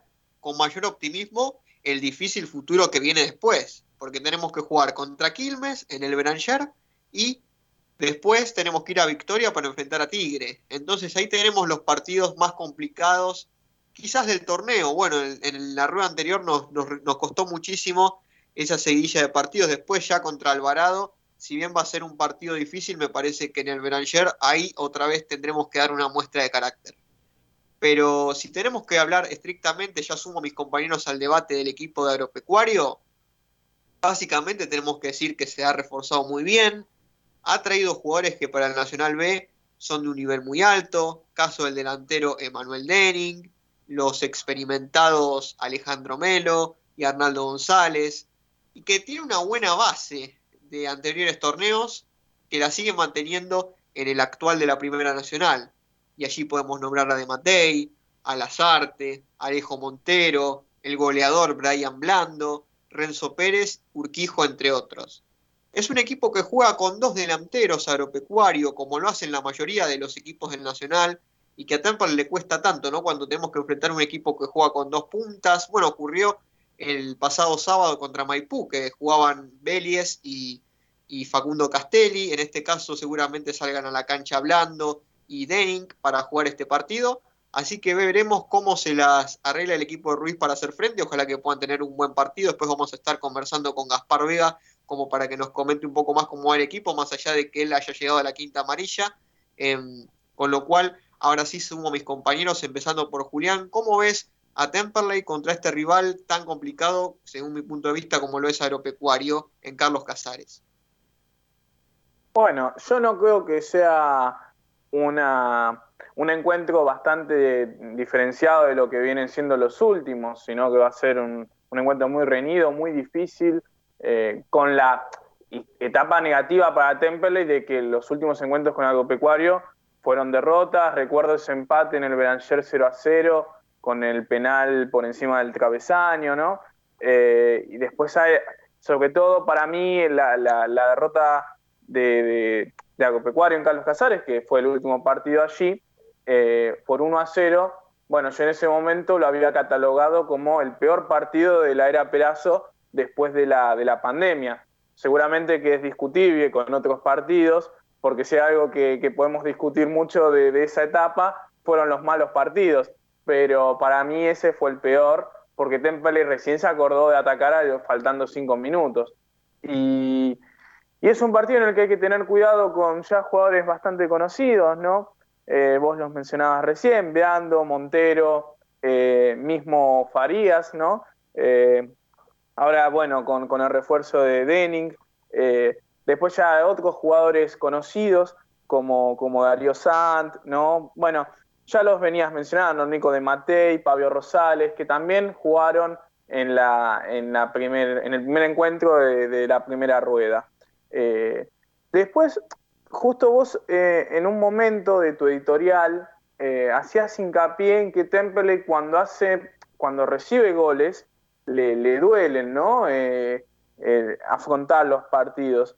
Y justamente el último partido agropecuario contra estudiantes recibe un gol muy temprano, ¿no? A los cuatro minutos, un gol de Cainelli. Y, a los 21, sin ir más, más lejos, sufre la expulsión de su dos, de Parnizari.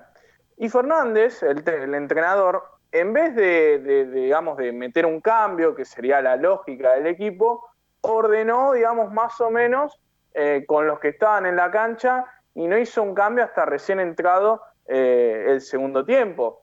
Y, Agropecuario lo empata a los 51 con gol de, Montero. Entonces, eh, digamos, hay veces como que las formas lógicas no, coinciden dentro de todo, eh, eh, a veces en, la lógica de los partidos, no en la coherencia. Pues en este caso, seguramente que, en la lógica pedía un cambio, pedía a alguien que, que, digamos, en esa posición al expulsado Parnizari y que, bueno, se vuelva a acomodar esa línea de cuatro. Y sin embargo, directamente Pitu lo que hizo fue ordenar el equipo más o menos con, lo que estaba en la cancha y, no le salió bastante más realmente. Eh, y bueno, sí para mí es una baja sensible, ¿no? La de Parnizari, y en ese sentido creo que Templey podría aprovechar, ¿no? También un poco la, falencia que, puede llegar a tener defensivamente sin su dos de, en la sala central. Y con respecto un poco a, a mismo, ¿no? Eh, bueno, se vuelve Díaz eh, pero bueno, no va a estar la, ausencia de, Gaspar Vega, así que creo que, tal vez es el momento para, que Franco Díaz, si bien eh, él juega ¿no? tirado sobre, sobre la derecha, tal vez bueno, se, adueñe de, la mitad de la cancha en esa posición, en caso de que Ruiz quiera, quiera repetir más o menos los, otros mismos 11. y bueno, yo claramente que, que en lugar de Callejo apostaría a, Villaga o, a Molina, ¿no? Eh, pero me parece que, bueno, después del partido de Callejo creo que, habría que buscar alguna variante por ahí también, ¿no? Así es, eh, Julián. Bueno, justamente vos mencionabas que no va a poder estar el ex Olimpo Ezequiel Parnizari en este partido. Y tenemos que mencionar también que Federico Rosso, imagino que por alguna cuestión de lesiones tampoco está haciendo de la partida en los últimos encuentros, con lo cual ya tiene dos bajas importantes, ¿no? En el caso de que no juegue Rosso tampoco, no contar con Rosso y Parnizari serían dos eh, bajas de relevancia para Agropecuario, sobre todo que está improvisando a De Matei como central. Originariamente De Matei es lateral por izquierda, ahora está jugando como stopper. Veremos cómo se reordena, si juega eh, Agustín es que tengo entendido que es el otro central que cuenta, con el que cuenta Fernández, el armado del equipo agropecuario. Hay que ver cómo se ordena ahí. Y creo que Temperley podría aprovechar la, ausencia de esos centrales en el caso de que no esté ninguno de los dos. Sumo ahora la conversación a Lucho, a Luciano Aguiar, para preguntarle cómo ve al rival, cómo ve a Temperley y cómo cree que el gasolero puede llevarse un buen resultado, que es lo que todos decíamos de Carlos Casares. Bueno, Dani, primero que nada, eh, Agropecuario más allá de que haya tenido un torneo irregular, casi como Temperley, está cinco puntos por, por arriba del, gasolero, es un equipo totalmente opuesto en lo que es el tema defensivo. Ha recibido solo 14 goles, mientras que Temperley 24. Eh, Agropecuario le han marcado tres, eh, dos, goles en tres ocasiones solamente. Y bueno, después lo que mencionaba Juli recién, ¿no? Eh, es un equipo que, que, por más que vaya perdiendo y tenga uno menos, te va a salir a buscar el partido y de hecho lo empató con un gol de pelota parada. Así que es otro punto al tener en cuenta por la falencia que está teniendo el gasolero en ese, en ese tema de, defensivo. Después, eh, Agropecuario es un equipo muy ordenado en lo que es la defensa y Temperley va a tener que, que, para poder profundizar en ataque, va a tener que asociarse desde la mitad de cancha y abrir la cancha, llegar a, al fondo y tratar de, buscar un centro para un 9 que no sabemos si va a ser Callejo, Alione, Brotman. Eh, la verdad, yo preferiría que sea un 9 con altura eh, para tratar de, ganar una pelota aérea. Ya, si no, no puede ser un cabezazo al arco, por lo menos que sea para pivotear un poco ahí dentro del área. Después, eh, las claves del partido van a pasar por, por manejar la pelota, por no quedar mal parado. Agropecuario maneja muy bien lo que es el sistema de contra, sabe salir jugando de, una pelota parada a favor del rival, eh, con un cabezazo, un despeje bien, bien hecho en, lo que es el área chica, te puede liquidar del partido de contra, de hecho así le, ganó a, Gimnasia de Misiones. Y bueno, primero que nada, Temperley se tiene que ordenar en lo que es el sistema defensivo y después tratar de, manejar la pelota en la mitad de cancha. Y después a tener cuidado con, con con los jugadores que acaban de mencionar, como eh, Ríos, Denning, eh, Brian Blando. Una baja sensible puede ser la de Ezequiel Parnizari, que, que fue expulsado tras un codazo tremendo. Así que ese es un punto a favor de Temperley, pero si Temperley no mejora desde, lo, desde la parte de atrás, creo que, va a seguir sufriendo en, los partidos. Para ir cerrando el bloque en cuanto a análisis del rival agropecuario, Sumo ahora a Lucas para preguntarle cómo ve al rival, cómo ve a Temperley y de qué manera podría el gasolero contrarrestar este poderío ofensivo que tiene el elenco de Carlos Casares. Bueno, Dani, eh, para comenzar, nada, en principio lo que destaco de este equipo es su solidez, ¿no? De agropecuario, que con tres pilares defensivos, como fueron Rosso, De Matei y Parnizari, lograron generar un balance y un equilibrio que lo llevó a donde está hoy Agropecuario, que es entre, si no me equivoco, séptimo y octavo puesto y a unos cinco puntos de, si no me equivoco, de San Martín de Tucumán, que es el último clasificador reducido. Y un dato que estaba leyendo recién es que Agropecuario ganó la misma cantidad de partidos que ganó Temperley, que son seis encuentros. Ahora, ¿qué diferencia Agropecuario-Temperley? Su equilibrio y su regularidad durante el torneo, porque Temperley ganó seis partidos, pero perdió nueve, o sea, empató dos partidos nada más, y Agropecuario ganó seis partidos, pero empató siete partidos. Ganó seis partidos, pero empató siete partidos. Entonces, eso habla un poco del déficit defensivo que tuvo este equipo, hablo de Temperley, ¿no? Durante todo, este, durante todo el torneo. Agropecuario recibió, si no me equivoco, 14 goles y Temperley recibió 24. O Agropecuario es de los equipos con menos goles de la zona y Temperley lo contrario. Cuando en cuanto al poderío ofensivo, Temperley no, no tiene nada que envidiarle al equipo de Carlos Casares. Entonces acá es donde abro el paréntesis y vuelvo a meter el tema defensivo en la conversación, porque es algo realmente primordial y algo que eh, ha marcado el, el torneo de, del equipo del sur. Con lo cual, yo creo que es importante seguir trabajando e insistir con esto. Hay que buscar eh, eh, incluir a Ezequiel Rodríguez en el equipo, probarlo con José Vivanco y, ver con Sosa y, y Bustos qué sale, porque yo creo que hay que tratar de mejorar ese aspecto porque se pueden sacar cosas positivas, o mismo tratar de probar con una línea de 5 eh, y ver qué, qué, se, qué, se, puede, qué puede salir. Eh, porque Tampali tiene mucho poderío ofensivo, bueno, mucho, eh, estoy un poco exagerando, pero tiene un poderío ofensivo interesante, por lo menos para la categoría. Y, y, es, una, es una picardía de echar todo a perder por tener una defensa tan blanda. Eh, con lo cual, yo creo que es algo para trabajar y, y Ruiz tiene que insistir en eso, porque estamos a tiempo todavía. Pero si seguimos derrochando oportunidades, eh, se nos van a, disparar los, los rivales y el ascenso va a quedar cada vez más lejos, o por lo menos la clasificación al reducido. Así es, Lucas. De esta manera cerramos el análisis del partido ante Agropecuario, que recordemos que va a ser este día domingo a partir de las 16 horas con el arbitraje de Pablo Jiménez y que obviamente vamos a tener que, ver cómo Temperley reacciona ante esta situación de hecho que presenta cada uno de los equipos. Eh, verdaderamente para cerrar este comentario y nos vamos a la tanda antes del último bloque, es que en cuanto al, ofensivo de agropecuario, yo tendría en cuenta también que tiene a uno de los goleadores del torneo, a un jugador que fue pretendido por equipo de primera división, como lo es Brian Blando, que ya le ha anotado a Temperley en distintas ocasiones, en el anterior torneo y en este también.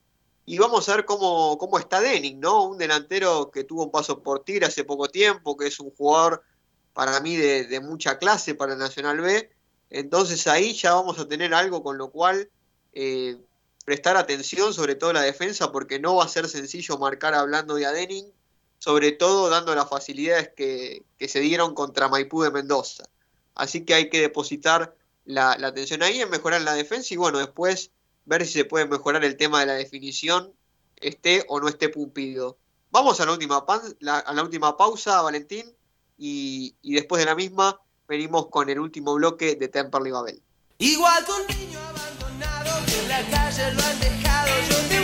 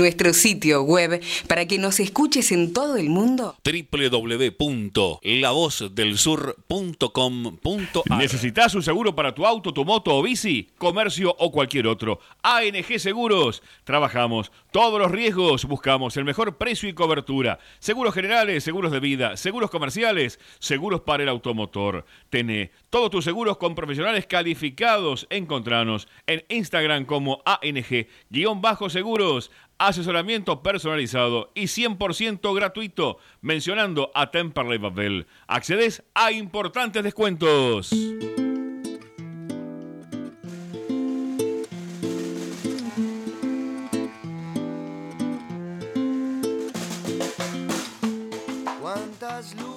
Empezamos, empezamos, empezamos el último bloque de Temperley Babel para conversar con nuestro último entrevistado del programa. Vamos a estar conversando con Gaspar Vega, mediocampista y capitán de Temperley. Hola Gaspar, buenas noches, ¿cómo estás? Te saluda Daniel Comparada. ¿Qué tal? Buenas noches, ¿cómo va? Todo tranquilo por aquí, Gaspar. Bueno, quería preguntarte en principio cómo fue asimilar la derrota ante Deportivo Maipú, donde Temperley por momentos jugó bastante bien, de hecho generó muchas situaciones que por cuestiones diversas no pudo concretar, los remates en, el travesaño, bueno, una, buena actuación del arquero rival. Eh, entonces, da, da la sensación de que a veces la suerte parece ser esquiva, ¿no? La verdad que eh, todavía un poco golpeado por, por el resultado, sobre todo por cómo se dio el, trámite del partido. Creo que, como bien vos decías, por ahí un poco injusto la derrota. Eh, sabemos que cometimos errores puntuales que nos costaron carísimo y bueno, eh, no pudimos no pudimos sumar en nuestra casa, que es lo que queríamos. Eh, estamos en búsqueda de esa regularidad que nos puede acercar a, los puestos de reducido y el fin de semana era una gran oportunidad y bueno, eh, la dejamos pasar, lamentablemente eh, no es lo que, queríamos, no es lo que buscamos, pero bueno, eh, se terminó dando de esa manera. Gaspar, ¿cómo piensan desde adentro en poder recuperarse de cara a los próximos partidos que tendrá Temperley, que obviamente son ante rivales complicados? Pienso en Agropecuario, Quilmes, Tigre. ¿Cómo piensan ustedes que puede revertirse la situación? Que de hecho era, era buena hasta el partido con Maipú, donde se llevaban varios partidos sin perder. ¿Cómo crees vos que se puede recuperar esa regularidad? De la misma manera en la que supimos eh, superar la adversidad en, rachas pasadas, trabajando, no conocemos otra manera, el grupo es autocrítico, sabe que por ahí cometió errores que eh, nos habían pasado sobre todo en, la primera etapa del torneo eh, y creo que la única forma de, salir es laburando, eh, el grupo está enfocado en eso, sabe que venía una buena racha y que buscamos ir por, por la misma senda y rápidamente trataremos de, de volver a, a, esa rachita que teníamos. Eh, creo que no hay, no hay partido eh, por ahí accesible, todo lo contrario, son todos partidos durísimos que demostrado la primera rueda que hay mucha paridad y que cualquiera le puede ganar a cualquiera y bueno, trataremos de ir a cazar en búsqueda de los tres puntos. Paso a darle la palabra a mis compañeros para que hagan sus preguntas. Empezamos por Julián. Hola Gaspar, ¿cómo estás? Julián Lanes te saluda. Eh, si bien coincido ¿no? en esto de que y el otro día mereció llevarse algo más, por lo menos un empate, eh, a la hora de hacer la autocrítica, ¿qué puede llegar a pesar más? ¿Los errores defensivos como sostuvo Ruiz o también la falta de eficacia a la hora de convertir las jugadas que, tuvimos en ataque? Bueno, creo que ambos componentes hicieron que, el resultado sea de esa manera. Eh, a la hora de, marcar los errores defensivos, eh, hablamos de un todo, no solamente de la defensa, y a la hora de atacar lo mismo. Creo que es algo que, que nos, lamentablemente nos identificó la, primera parte de la primera etapa, que era por ahí que nos convertía mucho y éramos poco eficaces. Y bueno, trataremos de, trabajar para contrarrestar eso. En los últimos partidos eh, habíamos logrado eh, que por ahí no nos conviertan eh, y de hacerlo que sea poco y, tratar de ser efectivos. Bueno, esta, esta fecha no salió como pensábamos, pero creo que eh, el camino es ese en el que veníamos, ¿no?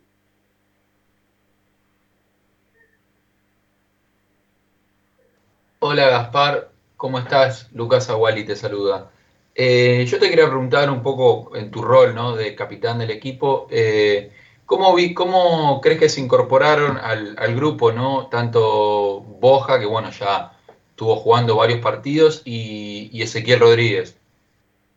De buena manera, eh, son eh, dos jugadores experimentados, eh, de jerarquía, que vienen a, a potenciar eh, el plantel. Eh, bueno, a Boja ya le había tocado estar en el club y, y ya está jugando y de buena manera. Eh, y Ezequiel recién lleva una semana, se está adaptando, pero creo que son dos refuerzos muy interesantes que lo necesitábamos, sobre todo eh, para, para ayudar a los más jóvenes a, a marcarles el camino, ¿no?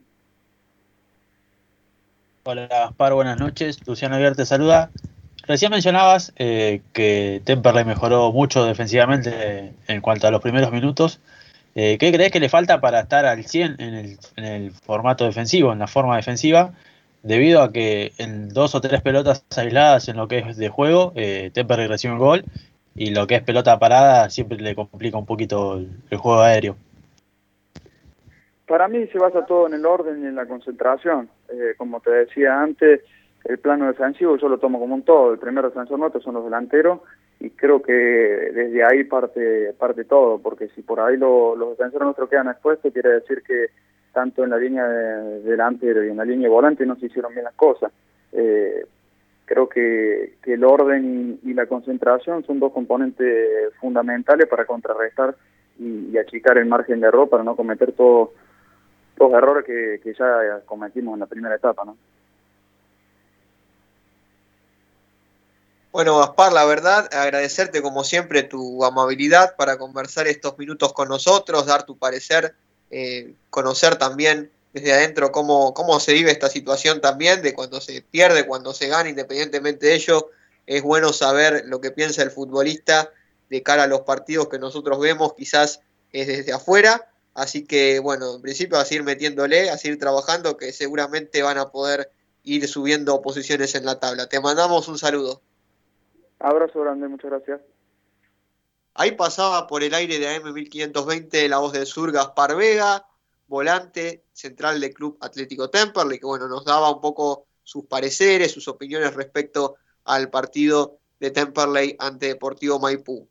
Para ir cerrando un poco lo que tiene que ver con, con el programa de hoy, quería preguntarle ahora a Lucas eh, ¿Cómo piensa él que, que Temperley va a estar de cara al futuro del torneo? Sé que a veces es un poco complicado, es contrafáctico hacer futurología, pero de todos modos eh, uno empieza a imaginarse, ¿no? De acuerdo a cómo se van dando las cosas, ya ha pasado más de, la mitad del torneo, entonces uno empieza a preguntarse para qué estará este Temperley. Desde un primer momento se habló de un torneo de transición, el cual va a preparar al próximo torneo, el del año 2022, eh, pero uno espera que Temperley pueda de mínima clasificarse a la Copa Argentina. ¿Cómo lo ves, Lucas, vos a esta situación? ¿Y cómo esperás que Temperley, o a qué objetivo esperás que Temperley apunte en esta segunda mitad del torneo? Bueno, Dani, eh, la realidad es que este equipo eh, parece, voy a ser un poco insistente, ¿no? Pero lo ha marcado la irregularidad. Es una realidad y, Temperley tiene que apuntar a, buscar, desde mi punto de vista, un equilibrio para poder de, tener, aunque sea un balance durante todo lo que resta del campeonato, ¿no? Un, un balance desde lo futbolístico y que, y que se quede marcado durante todos los partidos y no eso de tener un funcionamiento, un partido, tener otro eh, en el otro, que el equipo eh, sea una montaña rusa, porque el campeonato de Temperley fue eso, ¿no? Eh, tuvo rachas en las que no podía hacer un gol, después, bueno, remontó, logró un equilibrio, si se puede, si, si lo podemos decir de alguna manera, luego volvió a recaerse, eh, pero la realidad es que Temperley tiene que apuntar a, en principio, buscar un equilibrio y un balance futbolístico que lo deje de alguna manera por lo menos en los puestos de Copa Argentina, como vos recién marcabas. Eh, pero bueno, vamos a esperar cómo se adapta Ezequiel Rodríguez, si, si tal vez se cambia un poco el, el esquema, tal vez una línea de 5 podría andar, eh, desde mi punto de vista, ¿no? ya que eh, al tener un, un, equipo con tantas falencias defensivas, tal vez sumar un líbero o un hombre más en el fondo pueda, pueda, ser, eh, positivo, tal vez bueno como el partido de Maipú de la primera rueda, que jugaron con línea de 5, con, con Facundo Rodríguez, eh, bueno, estaba Brian Machuca en su momento y bueno, Gómez de Libero que tuvo una buena performance en aquel partido. Eh, con lo cual, bueno, yo no descartaría, no descartaría eso. Eh, habría que ver cómo se va dando lo que, los partidos, ¿no? Pero, pero al principio yo apuntaría a eso, un equilibrio defensivo para poder explotar el, potencial ofensivo que tiene este equipo porque tiene varios jugadores que son interesantes. Contreras ha tenido buenos rendimientos, Franco Díaz ha tenido una aparición brillante en lo que fue este campeonato, a Lione, eh, y bueno, habría que ver eh, la referencia de ataque que se puede lograr. Eh, pero bueno, en principio yo creo que Temperley tiene que apuntar a eso, un equilibrio y, y luego poder explotar todo ese poderío ofensivo. Impecable, Lucas, tu análisis final. De esta manera llegamos al final del programa. Recordad que Temperley va a estar visitando Agropecuario en Carlos Casares el día domingo a las 16 horas. Seguramente el próximo martes, desde 19 a 21 horas, vamos a estar con todo el análisis de lo que dejó este partido, este compromiso y ya analizando lo que será el partido contra Quilmes. Ha sido todo por hoy. Enviamos un saludo especial a Ignacio Calusi que no pudo estar en el programa. Como siempre, agradecer a Valentino, operador de la radio, a nuestros compañeros Luciano Aguiar, Lucas Aguali, Julián Lanes. Mi nombre es Daniel Comparada. Nos estaremos reencontrando el próximo martes aquí por AM1520, La Voz del Sur. Hasta la próxima. Porque ese polvo no va a olvidar.